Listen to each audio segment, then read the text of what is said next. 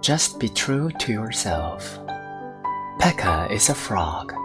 Her life changed when she saw a singer's long hair on TV for the first time. She loved the long hair.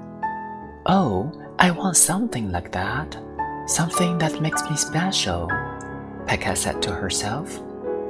Pekka didn't know that frogs don't have hair. She thought that maybe she could grow her own hair by singing. She began to sing everywhere she went.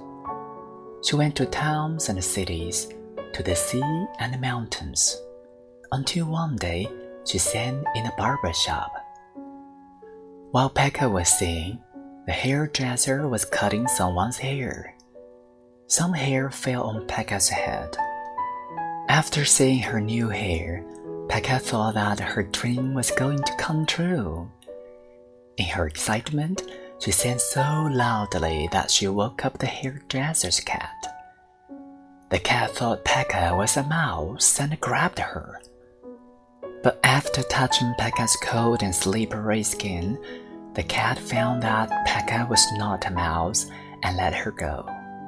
At that moment, Pekka learned that she should just try to be herself.